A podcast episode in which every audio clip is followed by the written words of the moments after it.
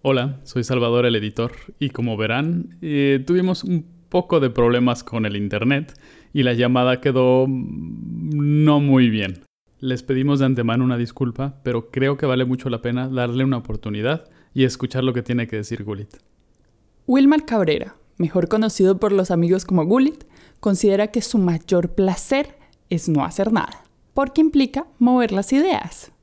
No le gusta reparar cosas. Su signo zodiacal es Libra, nació en Palmira, una ciudad del Valle del Cauca en Colombia, pero desde hace varios años vive en Barcelona. Le gusta el ciclismo del pasado y cada vez que puede sale a montar bicicleta a las afueras de la ciudad. Gulit es periodista de profesión, aunque ante todo es un contador de historias maravilloso. Ha escrito Los porqués de Joaquín, notas sueltas para una novela corta y los fantasmas de Sarriá visten de Chandal. A través de las arepas de su infancia, de los desayunos favoritos de su esposa, de las experiencias de crianza de un hijo en un país extranjero, Gulit nos contará su historia a modo de postal de viaje. Soy Manuela Tascón, anfitriona de Catando Historias, y hoy cataremos la historia de Wilmar Cabrera, alias Gulit.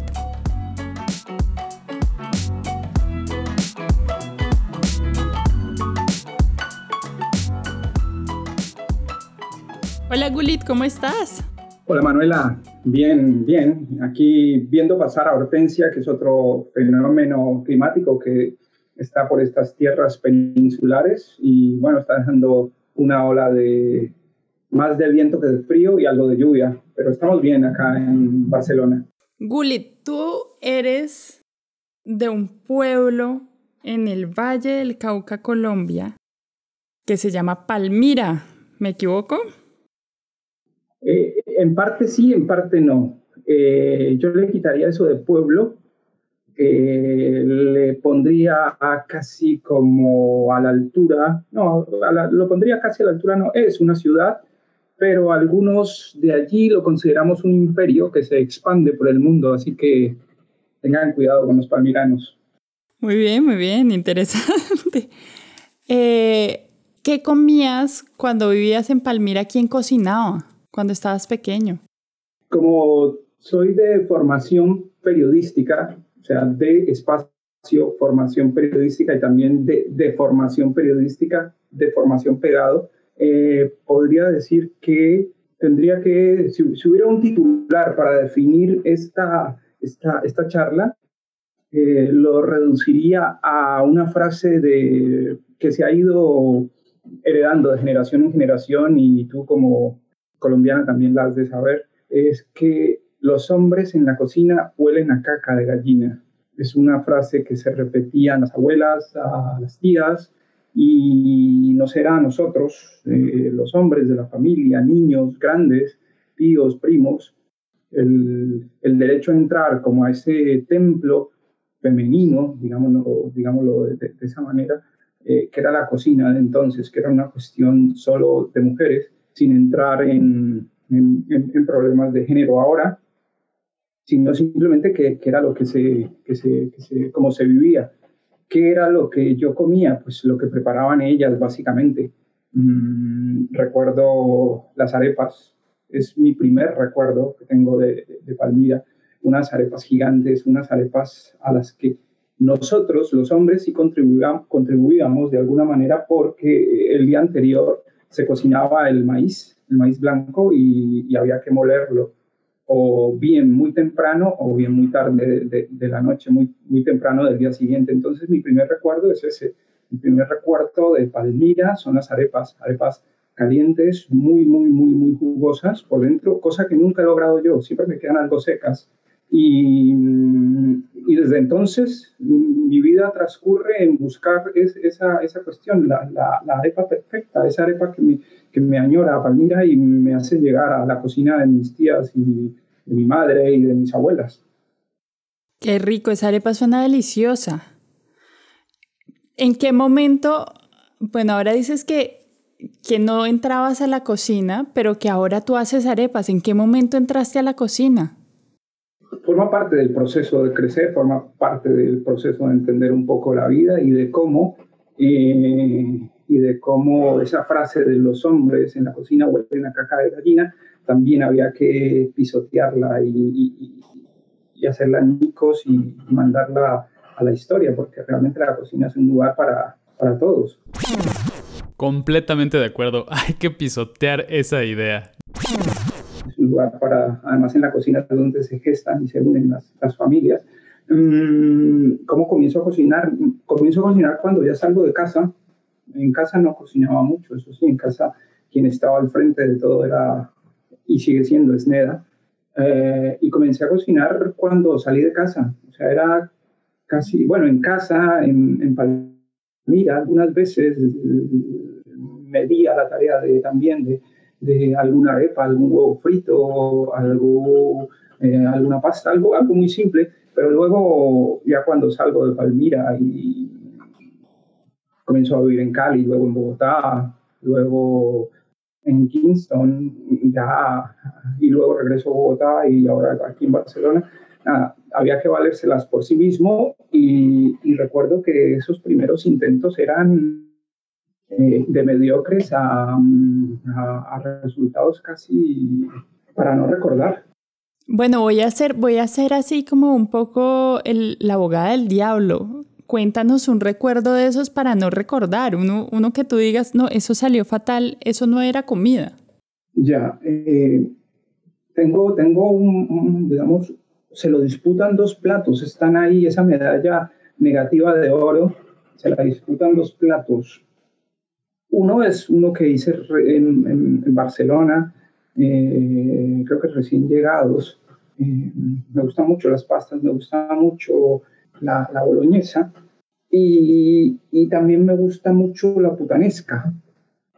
Pero una vez, una vez, una vez, no sé por qué, me despisté y, y, mezclé los dos, sin saberlo, solamente lo vine a saber al final, cuando los comensales eh, probaron, metieron el, tenedor eh, dentro de su boca y se dieron cuenta de, un eh, desagradable sabor entre dulce, picante, salado, que no podían identificar. Y al final me di cuenta y había, lo que había hecho era una boloñesa putanesca, una una catástrofe total, comparable a, a, las, guardando las distancias y tratando de no, de no, de no echar eh, sal a las heridas. Eso fue más o menos parecido a como cuando los aviones se estrellaron contra las torres gemelas en Nueva York. Ok, era, era una boloñesa emputada. Exacto, sí, sí, nunca mejor dicho, una boloñesa emputada que eh, los dos platos se dieron cuenta que, claro, eran mis favoritos y que estaban peleando eh, asalto a asalto, libra por libra. Bocado a bocado. Bocado a bocado. Realmente nadie se la comió. O sea, tuvimos que pedir pizzas o terminamos comiendo perros calientes o, o, algo para tratar de, de, solventar esa pifia, pero, mm, pero ese ha sido, digamos, el, el, el, el, recuerdo que no quiero recordar, uno de los peores, pero sin, sin duda alguna el, peor fue un plato, un plato algo extraño, porque la historia es que nos fuimos de campamento con, bueno, la, la historia es que nos íbamos a ir de campamento muchos amigos, muchos amigos, al final solamente fuimos dos, William Fernando Monroy y yo, y, esto era una hacienda panelera en, por los alrededores de Palmira. Al final resultamos yendo nosotros dos, ese día también hubo un aguacero, lluvia torrencial, el agua entraba por la carpa y, a duras penas logramos cocinar algo. Y ese algo fue un, arroz con algo de atún, con algo de cebolla, con una salsa de, tomate que habíamos hecho también. Y esa noche nos pareció el plato más sabroso que hubiésemos comido hasta ese momento.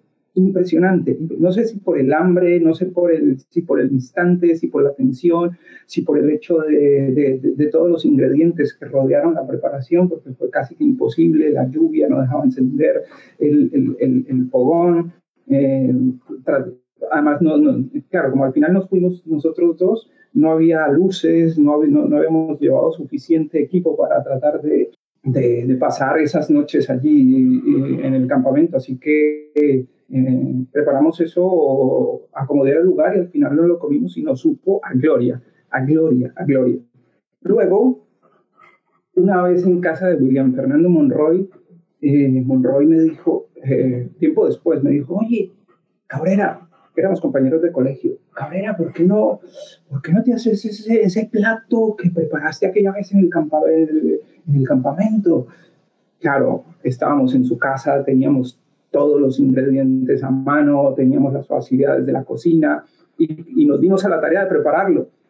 Cuando el plato quedó listo y nos dimos a la tarea de probarlo, era un menjunje una basofia, algo incomible. Ni siquiera los presos de la peor prisión, de la peor cárcel del peor país del mundo se comerían eso. Yo creo que ese es el plato, ese, ese, es el plato que se gana el, el, claro, lo tiramos a la basura porque era incomible. Ese es el plato que se gana. Es mi peor recuerdo como, como, como, como cocinero aficionado. Ok. Eh, Ahorita me estabas hablando de que has vivido en diferentes lugares. Yo quería preguntarte un poquito de esos viajes, ¿cuál es tu recuerdo em, degustativo más claro? Mi recuerdo degustativo. Indudablemente, bueno, en Buenos Aires, donde pasé una temporada de algo de tres meses, cuatro meses, mi recuerdo es, son los asados de un restaurante que recientemente desapareció Pipo, creo que quedaban corrientes. Eh, los asados de Pipo y las papas fritas. Era algo alucinante, alucinante, alucinante. Esos asados de, Pipo era algo que ni siquiera he vuelto a probar en, en otros eh, restaurantes argentinos, ni allí ni en otro lugar del mundo. Eh, no sé si por el lugar, por la condición, por estar en Buenos Aires, por estar en, el, en Corrientes, eh, acompañada de la carne de, los vinos locales, de un, Malbec. No sé si por eso recuerdo eso de, Buenos Aires. De Kingston recuerdo los, el pollo, los pollos, mm, los pollos picantes. Eh, los vendedores ambulantes en Kingston tienen asadores, estos toneles de acero, los parten a la mitad, a lo largo, y, ponen carbón abajo y una parrilla, y en esta parrilla ponen el, pollo y lo adoban de una manera que es mm, que raya en, o sea, un mexicano diría, esto está picante, esto está picante y no me lo como. En fuego, pues no sé, los, los, los, picantes que le ponen, los, los, adobos, lo hacen, les gusta mucho el ají en, en, Kingston y al pollo lo acompañan con mucho, con mucho picante. Uy, qué rico, qué rico. Me dejaste pensando en, en los puestos de Kingston, a lo que debe oler, ¿no? Como cuál, el olor debe ser un olor, digamos, fuerte, pero muy particular, ¿no? fuerte y penetrante. Además, todo Kingston huele, huele, tiene ese aroma, tiene ese, aroma a, pollo mm, que está casi a punto de tostarse y, es tan picante que, te entra por las fosas nasales y, te da comezón, te da algo de, de rasquiña, pero una rasquiña sabrosa. Gulit. Manuela, nos decías hace un rato que la persona que conectó los aparatos el día de hoy eh, fue la primera dama del hogar. Sí. Y yo quería un poquito preguntarte, ¿qué le cocinas a la primera dama del hogar para conquistarla? Esa es una grandiosa pregunta. Dirían los expertos que las buenas preguntas no tienen respuesta porque dejarían de ser buenas preguntas, pero aquí me voy a arriesgar. Fuerza, fuerza. Fuerza, fuerza. Bueno, tiene, tiene platos favoritos. Mm, su comida preferida mm, es, el desayuno, entonces eh, es algo, diríamos, dentro de lo, del nivel de dificultad. Cualquiera pensaría un desayuno es muy fácil, pero pero, pero en este sentido, sí, eh, un buen desayuno tendría que tener eh, huevo frito, que eh, el huevo, su perímetro esté algo tostado, que la clara siendo sólida, no esté totalmente sólida en un Mm, en su totalidad, sino que digamos en un 90%, que esa, esa primera capa, esa capa superior sea algo gelatinosa y que la lleva esté blanda, pero que la membrana eh, que la recubre eh, esté algo eh, fuerte, para que cuando el tenedor trinche mm, no sea algo fácil, sino que explote como, como si fuera una especie de volcán claro, que, que, pero explote en el buen sentido de la palabra, no que explote y, le caigan los ojos o en, el, o en, el, en la cara, no, que explote y se derrame, mm, ahora sí, como un volcán por sus, por sus faldas, por las faldas del huevo.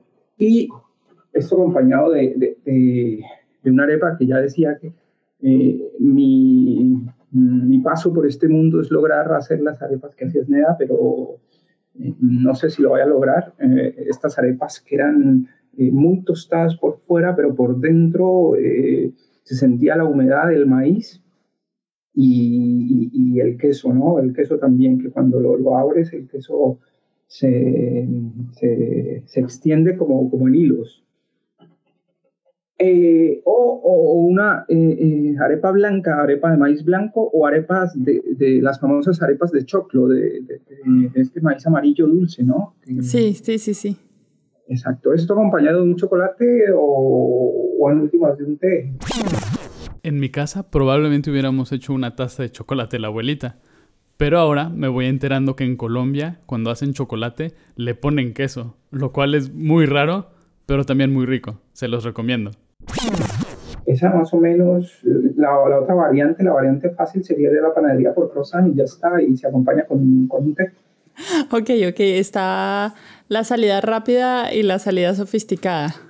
Sí, sí, sí, y ya lo que tiene que ver con una comida, eh, mm, pues es que su comida favorita son las pizzas, y ahí sí yo ya no, esto ya lo delego en expertos.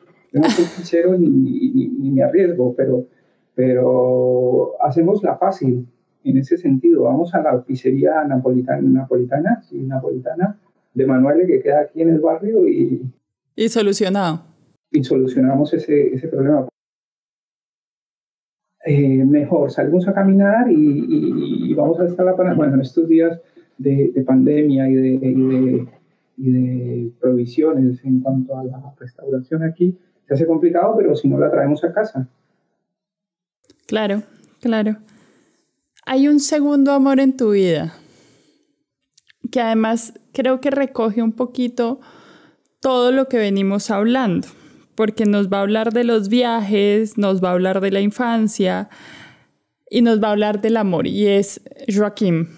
¿Cómo ha sido el proceso de educar el paladar de Joaquín, porque a los niños siempre está este tema de que esto no me gusta, esto sí me gusta, y además ustedes están criando un chiquito en Barcelona eh, y ustedes dos son colombianos. ¿Cómo ha sido esto? No, de la misma manera que lo hemos tratado de educar a él, que sea él, ¿no? Que sea, mira, mostrándole un poco las cosas que, que se pueden, las cosas buenas y tratando de mm, sembrarle esa semilla eh, por las cosas que, que, puede y debe comer, ¿no? Por ejemplo, ayer estábamos comprando una de sus medicinas eh, en la farmacia y le fueron a... Eh, es, es, común que aquí cuando vayas con un niño, si vas a un comercio, te regalen algo, ¿no? O en una panadería te regalan una barrita de pan muy delgada eh, en esta farmacia regalan piruletas o bombones muy pequeños. Y sí. Joaquín se, se, acostumbró a decir no y esto les hace, les, les, les, les, parece extraño a los, a los dependientes. Cuando un niño ante el regalo de un dulce dice no, miran al papá como que, ¿y este de dónde es? ¿Y por qué dice no? Eh, nada, porque le hemos enseñado, le hemos dicho, mira, eh, el dulce en, en exceso causa caries en los dientes y bueno, si no te lo usabas bien o si eh, crea como un ciclo, ¿no? Al final, eh, las caries, tienes que ir a, si te dan caries, pues tienes que ir al, odontólogo, y si tienes que ir al, odontólogo vas a, sufrir un poco, entonces es mejor evitar eso. Pero ayer, que era su cumple, sí, primero dijo no, dijo no, no, no, no, gracias. Y luego dijo, se quedó pensando y luego mm, se llevó la, la, mano, la mano a la barbilla, así como un filósofo tratando de dilucidar el porqué de la vida. Él dijo, mmm, Mm, pero, pero hoy es mi, mi cumpleaños, así que me puedo dar un, y es un día especial, así que sí, sí, acepto la piruleta. eh... pero, volviendo, a, volviendo a la, a la, ahora me, se me, se me, me, quedé pensando en eso de, de los, de, los, de, los, de los alimentos o de, los platos que me llevaban a las niñez. Y otro plato que, me, que, que recuerdo mucho es eh, los frijoles.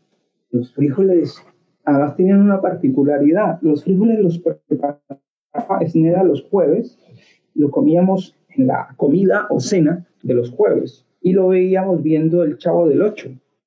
No, no sé por qué eh, y estas dos cosas estaban tan unidas, tan unidas, que una vez eh, Indravisión, las eh, hicieron, reprogramaron los programas en los canales nacionales y el Chavo del Ocho pasó al lunes.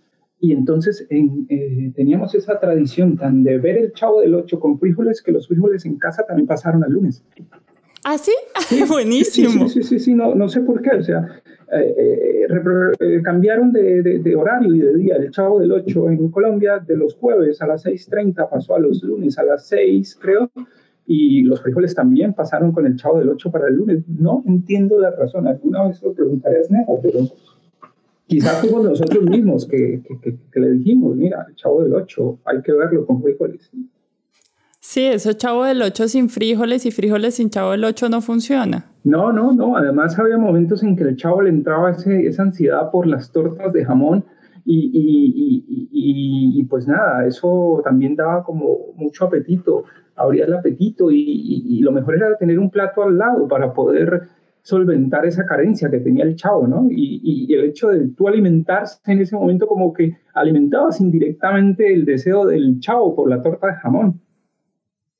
Claro, claro. Era, era un tema de, ayudarle al chavo. Televisión virtual. Gulit, bueno, voy a hacerte una serie de preguntas, digamos, de índole rápida. Sí. Entonces, lo primero que quiero que me cuentes es cuando tú vas a cocinar, ¿qué canciones hay que oír? No soy mucho de acompañarme con canciones, pero si hay que oír algo, oiría Calamaro. Calamaro. De Sabina, no sé, algo de Camarón, Camarón, algo de flamenco. Eh, ok. Depende del mood. Sí, sí, sí, sí, pero, pero no, o sea, soy, soy, soy, soy fiel con estos. No, no es que vaya a preparar algo y diga, uy, voy a escuchar, voy a preparar, no sé, voy a preparar un sancocho de gallina o voy a poner el nocturno número 2 de Chopin, eh, que me gusta también, pero, pero no, soy más de, a la hora de ponerme a, a cocinar, pongo, pongo o camarón o o el cigala o tomatito, mira que todos están ligados con la cocina. Ah, sí, mira que ingredientes sí. ingredientes, tomatito, camarón, cigala. bueno, calamaro no tanto, pero, pero sí algo. Pero no está lejos, calamar, calamaro. Calamar, calamaro, exacto. Pero sí hay algo también, me, me gusta, me gusta que la cocina esté, esté limpia, esté ordenada. Y, y en ese sentido también puedo decir que eh, comienzo a cocinar cuando lavo los platos, porque también me gusta lavar platos. Una gran política. Sí, sí, sí, sí, sí, sí, sí. Si veo la cocina algo desordenada y, y los platos allí sucios, me gusta lavarlos. Bueno, más que gustarme es mi momento zen, porque es el momento en que me conecto conmigo mismo y puedo trabajar ciertas ideas que tengo en la cabeza. Entonces, entre más platos sucios haya... Eh, es como un momento de meditación. Sí, sí, sí. Otros hacen yoga, otros, eh, no no sé, hacen reiki o, o, se van a la India. Yo me voy a la cocina a ver cuántos platos sucios hay y, y, si, y si hay muchos, me pongo muy feliz. Que habrá muchas ideas para realizar en mi cabeza. Muy bien, muy bien. Cuéntanos, un tip de cocina. Un tip de cocina, eh, no ponerle tanta sal cuando estás preparando algo. La sal impulsa los sabores, pero también, además de potenciarlos, puede, puede eh, borrarlos. Eh, y con la sal es tan protagonista, parece ser de estas actrices eh, ególatras que quieren llevarse toda la atención en el teatro o en el cine. Entonces, si está en la mesa o está ahí en, la cocina, quiere, quiere, quiere estar por encima de todo. Entonces, un tip de cocina, eh, ponerle poca, poca sal, casi que ninguna sal, para que a través del proceso eh, le vayas añadiendo y le vayas encontrando el punto de sal. Muy bien, muy bien. Eh, Gulit, recomiéndanos un utensilio. Odio, odio, eh, y empiezo, empiezo desahogándome así directamente antes de recomendarlo. El exprimidor de ajos me parece mm, un invento en el que la humanidad eh, desechó ideas.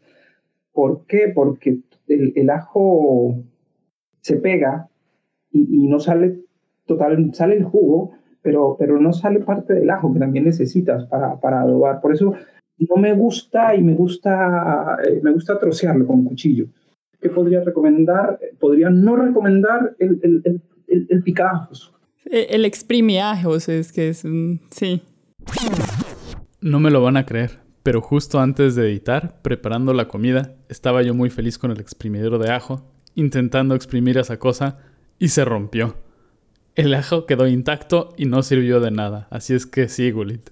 Ese aparato es una basofia. Dejaremos la prueba en nuestras redes sociales, así es que estén atentos esta semana. Basofia.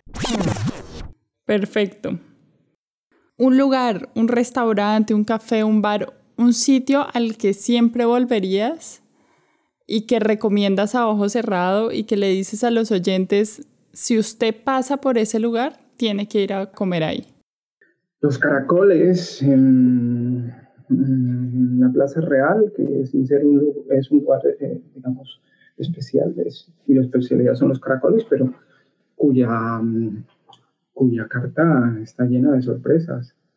Ah, y por último, sin querer extenderme, hablaría de las bodegas, esos lugares que no son ni cafés, ni bares, ni restaurantes, pero tienen mucha personalidad Aquí en Barcelona, una bodega es donde llegas y puedes comprar vino a granel o bermudo o, otras cosas. Y allí te puedes comer alguna anchoa o, algún berberecho y que tienen mucha, mucha personalidad y mucha historia. Sí, sí, son unos sitios bien entretenidos y diversos, ¿no? Muy diversos y muy, muy, muy bonitos y, y muy con mucho sentido de pertenencia, aunque algunos ya eh, hayan desaparecido o estén, en, digamos, estén a punto de desaparecer, pero son lugares muy peculiares y muy particulares y muy, eh, muy sabrosos de probar. Eh, igual hay otros, aquí detrás de la montaña donde vivimos está el Bar Las Delicias, un histórico y mítico, donde puedes encontrar distintas clases de tapas eh, tapas catalanas o tapas españolas, croquetas, eh, pescaditos, eh, chivirones, pulpo, bueno, lo que te pase y quieras probar por tu palada. Sí, bueno, Gulit, una cocina a la que siempre regresarías, una cocina donde hayas cocinado, un espacio físico donde tú digas, esa cocina para mí es ideal, siempre volvería ahí. Volvería al, al, lugar donde, donde fuimos a acampar con William Monroy, ese lugar lleno de, lleno de, de, de, incomodidades y de no tener absolutamente y donde preparamos el mejor plato, del, el mejor peor plato del mundo, sin darnos cuenta eh, y a pesar de las limitaciones que tuvimos, eh, logramos alimentarnos y en últimas de eso se trata la comida, de que en el momento justo prepares el plato justo y, y ese plato llene tus expectativas físicas y mentales. Eh, volvería a esa cocina que no tuvo nada, pero nos dio la posibilidad de generar ese plato. O sea, una gran cocina no es la cocina que tenga todos los utensilios y todas las facilidades. La gran cocina siempre la llevas en tu cabeza y, a pesar de las limitaciones puedes hacer lo que, lo que quieras y, lo que puedas. La cocina la llevas en tu cabeza y la puedes hacer en cualquier lugar con las limitaciones que tengas. Entonces yo creo que volvería a ese campamento, a esa, a esa hacienda panelera, a preparar esa basofia que nos comimos aquella vez que nos Qué maravilla. Por último, la última pregunta, un sabor. ¿Cuál es el sabor que a Gulit más le gusta? ¿Las cosas saladas, las cosas dulces, las cosas agrias? ¿Cuál es ese sabor que llama a Gulit? El mejor sabor o el sabor que más me gusta eh, podría ser el, ese, amargor, ese, ese, esa, ese agrio que tiene el lúpulo de la cerveza. Podría hablar de eso, pero mi mente cuando haces esa pregunta me lleva al, al estadio Can Nou, al Can Nou, al estadio del, del, del Fútbol Club Barcelona. Y, y, el mejor sabor es cuando el Barcelona pierde y salgo de ese lugar y me compro un, un perro caliente o, o, una chistorra que venden allí. Mm, y, yo como, ese es el mejor sabor que, que tengo cuando el Fútbol Club Barcelona pierde y puedo degustar un, un, perro caliente a la salida del estadio. Eso es, eso es incomparable. No tiene precio. Esa es la gloria. Es, es, es la eternidad. O sea, es el momento culmen de la vida. Es fantástico porque ves la cara de la derrota en los, en los hinchas del Barcelona y ese sabor eh, no te lo quita nadie. Es un momento ah, celestial. Muy bien, o sea que el sabor es el de la, de la compensación de la balanza. Sí, sí, sí, sí. El, mejor sabor es la derrota del Barcelona y comerse un, perrito caliente o un, un choripán, una chistorra de estas con pan en, el estadio y ver las hinchas, ver las caras de los hinchas. Muy bien, Gulit pues te agradecemos mucho eh, tu tiempo y maravillosas tus historias. Yo creo que podríamos hablar una hora más. Yo me he reído un montón, creo que el equipo también. Y agradecemos mucho por acompañarnos en Catando Historias. No, a todos vosotros por esta invitación, a, a Sara, a Salvador, a Chuco a Chuco de la Serna, a todos y a, a, ti misma por esta invitación y poder hablar un poco de la... No, hay que decir que no soy un, no soy un cocinero, o sea, soy un simplemente amo de casa que lleva la cocina de su casa casi en, en algunos días, ¿no? Porque es algo que nos repartimos también. Eh, ni soy un profesional de la cocina, simplemente soy un profesional de las historias. Eso, eso es maravilloso porque aquí contamos historias las historias de cocina son las que más valen, porque allí es donde está la sazón de la vida. Y, y nada, acatando historias que, crezcan y se multipliquen y que vuestro sabor llegue a todos los rincones del mundo. Gracias, gracias. Hola, soy Sara Bautista y con la complicidad de Manu Chuco hacemos posible este podcast. Recuerda que puedes conocer y preparar las recetas de nuestros invitados en la página web www.catandohistorias.com. Además, si ingresas a la página vas a ver unas ilustraciones muy bonitas hechas por nuestra amiga Juana Nieto. Si quieres contarnos los olores, los sabores, las fotografías o los recuerdos que llegaron a ti escuchando este episodio, escríbenos a nuestras redes sociales arroba catandohistorias.podcast en Facebook y arroba catandohistoriaspodcast en Instagram. Si te gustó el capítulo, compártelo y síguenos escuchando. Catando Historias es grabado en De la S a la T.